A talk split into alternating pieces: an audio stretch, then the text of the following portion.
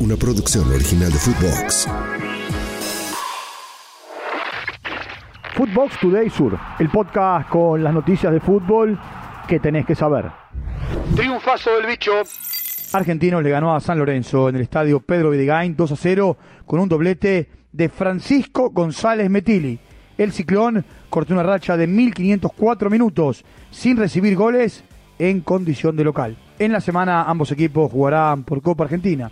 San Lorenzo jugará ante Platense, mientras que Argentinos Juniors lo hará ante Patronato. Escuchemos a Federico Redondo. No, creo que fue una motivación extra, ¿no? Eh, que ellos de acá se hacen muy fuertes, que no le convierten goles, que, que defienden de. Si no es el equipo que mejor defiende de todo el, de todo el fútbol argentino, está ahí nomás. Así que bueno, no muy contentos con este resultado. Goleó el pincha. Estudiantes aplastó a Belgrano 4 a 0 en el Estadio 1 de La Plata, con un doblete de Benjamín Roleiser, uno de Mauro Méndez y el restante de José Sosa. Fue expulsado Eric Godoy en el Pirata. El conjunto dirigido por Eduardo Domínguez ubica quinto en la tabla de posiciones, mientras que el equipo de Farré ahora está un décimo. Escuchemos a Benjamín Roleiser después del gol olímpico. No, bueno, lo busqué porque creo que no, no, ponían a nadie en el primer palo, estaba muy lejos y bueno, cuando eh, quedaron así parados, lo primero que se me ocurrió era patear al arco y bueno, gracias a Dios entró, eh, pude ayudar al equipo y eso, eso me pone contento. Respira el globo. Huracán le ganó 1-0 a Platense en el estadio Ciudad de Vicente López con un gol del uruguayo Matías Cócaro de penal. El Globo cortó una racha de 564 minutos sin convertir goles y volvió al triunfo después de 11 partidos en la liga profesional. Tiempo de escuchar a Lucas Chávez.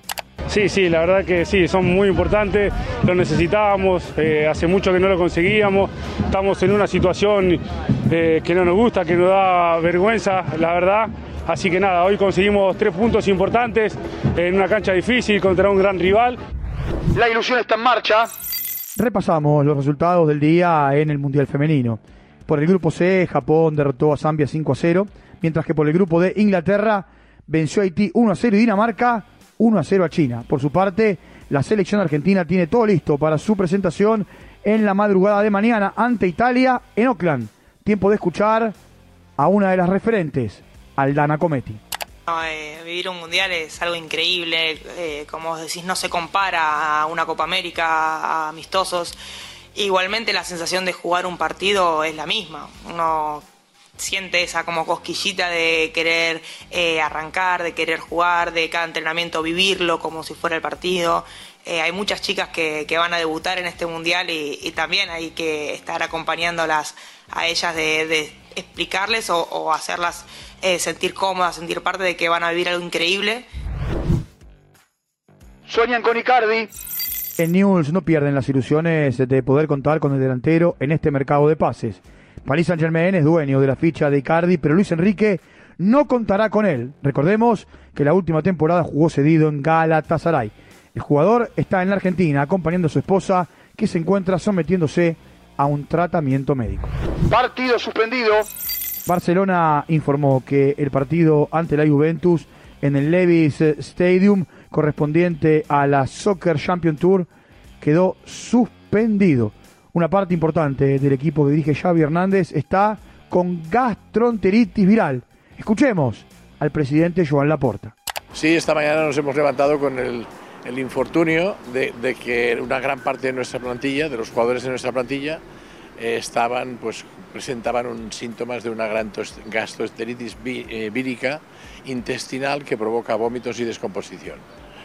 Eh, la vida y el fútbol pues eh, a veces produce o nos sorprende con estas situaciones que nos frenan una dinámica o que nos cambian los planes. Amistoso de pretemporada. Manchester United venció al Arsenal 2 a 0 con goles de Bruno Fernández y Jordan Sancho. Lisandro Martínez y Garnacho fueron titulares en el equipo de Ten Hag. Facundo Pelistri entró en el segundo tiempo. Por su parte, Chelsea le ganó 4 a 3 a Brighton. En Kunku, Mulik, Gallagher y Jackson marcaron para el equipo de Pochettino, Dani Belbeck, Joe Pedro y Undab anotaron para el equipo de Di Servi. Footbox Today Sur. Una producción original de Footbox.